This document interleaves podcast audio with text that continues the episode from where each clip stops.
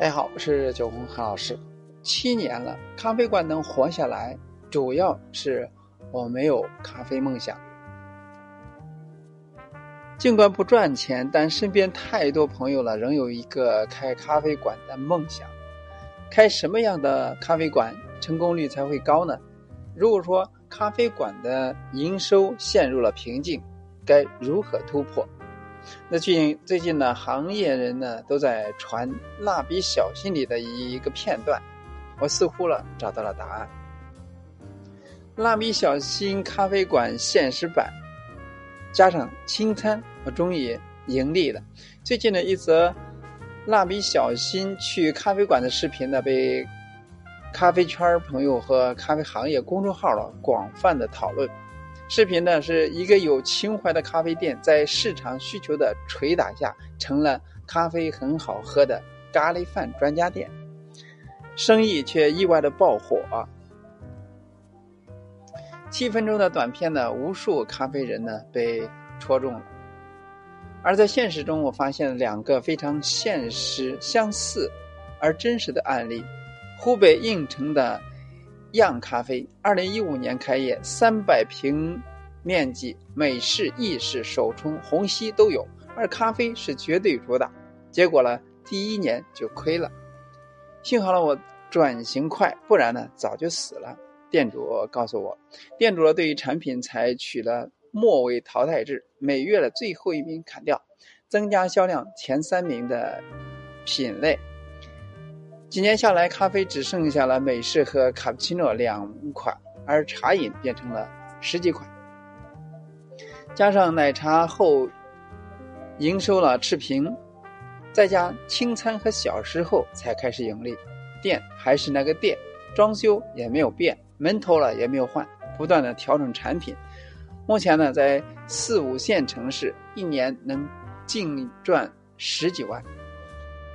七年能活下来，主要是没有咖啡梦想了，舍得砍咖啡产品。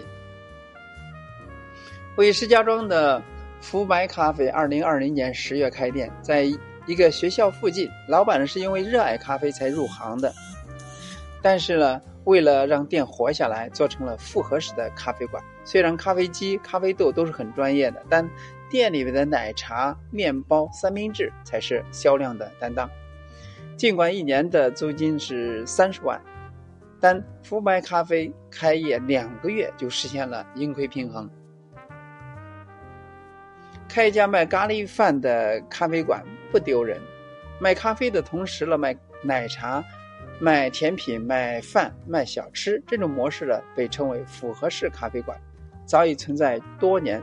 通过丰富的产品组合和场景体验，吸引了更多的消费者，让咖啡馆的开店成功率的盈利能力得到了提升。曾经风靡全国的 DO 和上岛就是这种模式。这是很多八零后、九零后第一次接触咖啡馆的样子。但最近几年，精品咖啡馆的崛起以及十平方外带小店的发展，让复合式咖啡馆呢显得不够酷。不够高级了。很多人梦想中的咖啡馆呢，都是这些共性，萦绕着浓郁的咖啡香气，有三五好友时常来聚，记忆上了精益求精，得到一波志同道合的客人。但现实是残酷的，无数案例表明，一个只会闷头做咖啡的人开不好咖啡馆。如果你想开咖啡馆赚钱，该有的果汁、饮料、甜品都要有。还要做好服务，因为客户群、消费者的需求在哪儿？如果说你是玩情怀，或者说刻意坚持自己的原则，也可以，那就注定只能服务志同道合的专业咖啡爱好者，还要做好砸钱弄店的准备。很多时候了，开咖啡馆，你做的出好吃的咖啡。咖喱饭和三明治在四五线城市呢，甚至还是还要在店内摆上一个台球桌。正如样咖啡老板所说，咖啡店呢，售卖的不是咖啡，而是一种社交替代品和自我安慰的饮品。客人喜欢什么就做什么。在咖啡消费认知高的地方呢，卖咖啡就够了；而在消费认知有限的地方呢，餐饮还是刚需。如果顾客能够通过简餐甜品认可你，在这个基础上再推荐咖啡，就很好做了。在西安唐人咖啡创始人郭丽这样告诉大家：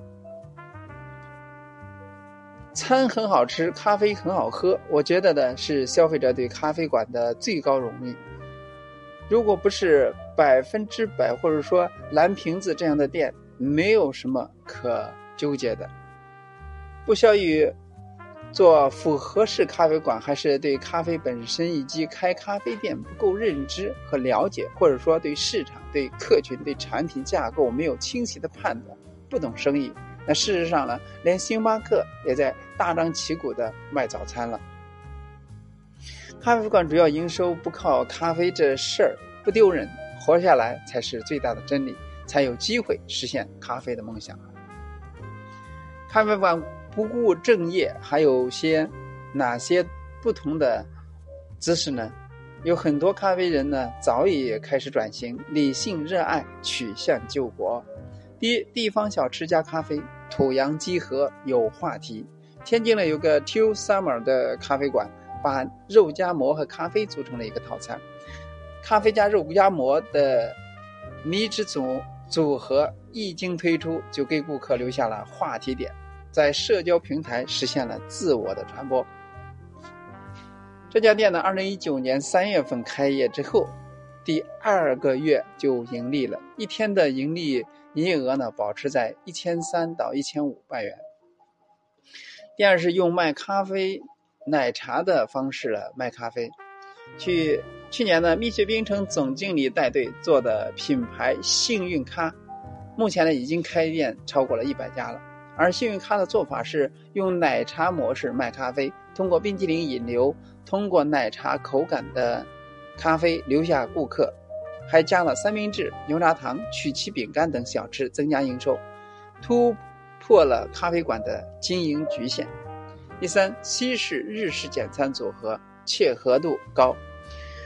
北京的藏书馆咖啡开店呢十五年，大众点评上网友推荐第一名是蜂蜜柚子茶，招牌单品是三杯鸡，但在评论区也是不乏拿铁很香、口手冲口感称赞等评论。长岛的离岛咖啡开店五年，日式松饼是顾客到店必点。还凭借着简餐成为了美食好评榜第一。几年前，精品咖啡 C 嫂创始人曾经表示，其在品牌营收上不加餐、不卖豆子、不做培训，绝大部分呢靠咖啡赚钱。如今呢，在 C 嫂的菜单上了甜品、面包已经是常态。天猫旗舰店的零售产品呢也卖起，卖得风生水起。以外带式小店模式起家的 Manner，去年开始也在一些有座位的门店售卖面包，还在上海环球金融中心与黑珍珠主厨联手开了一家以轻食为主的 Mana 咖啡。咖啡专业和平效最大化完全不矛盾，做两手准备就好。无论普通爱好者还是专业咖啡爱好者来消费。都有充分的准备，才是一个合格的从业者。不务正业的也能够引领一个区域的咖啡潮流。上海张江有一个叫做“呃一谷屋”的咖啡馆，二零零五年开业。谷屋的名字含义就是稻谷，寓意一切和面粉相关的东西都会做。但谷屋的经营范围呢，从来不局限于。做甜品和咖啡，店里面的西式简餐，从香煎谷丝牛排，还有安格斯西冷牛排，然后到牛排口袋饼，不仅选择多样，而且呢性价比比较高。二零零七年，凭借二十六元咖啡无限续杯，任选一款甜品的套餐。性价比高到无数人周末专程坐着地铁来张江打卡，引领了当时的咖啡风潮。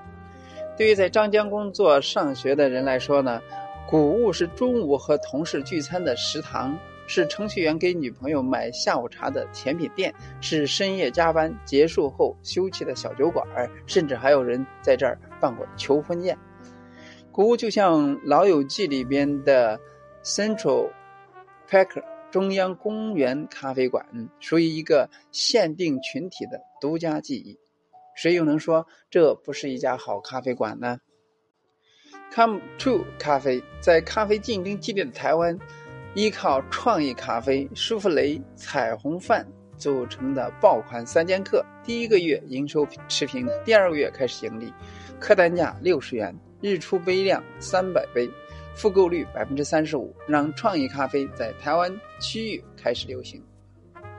如今的 Come True 咖啡已经在台湾开了九家店，一年营业额超过了三千万。成为了很多台湾年轻人甚至台湾游客的网红打卡地。如果你不在咖啡市场发达的地区开店，也不想做十平方外带小店，还想赚点钱，那就要正视一下这件事。很多人进店呢是想吃点什么，顺便点杯咖啡，而高频带低频，先用餐食烘焙俘获人心，再去做咖啡市场教育。这比单纯讲咖啡风味、口感好接受多了。如今的咖顾客呢，越来越相信真诚的接触体验，而不是灌输式、洗脑式、自嗨式的宣传。品牌粘性来自于商家针对顾客需求所做的改变，而不只是嘴上说了什么。咖啡是阳春白雪般的梦想，更是一门琐碎的餐饮生意。这个呢，被文艺外衣包裹的商业项目呢，终究是一个依赖现金流的行业。如果能不能紧贴地面，及时的调整，找准顾客需求，而只想保持梦想的纯粹，那只能是一个又一个的烧钱的故事。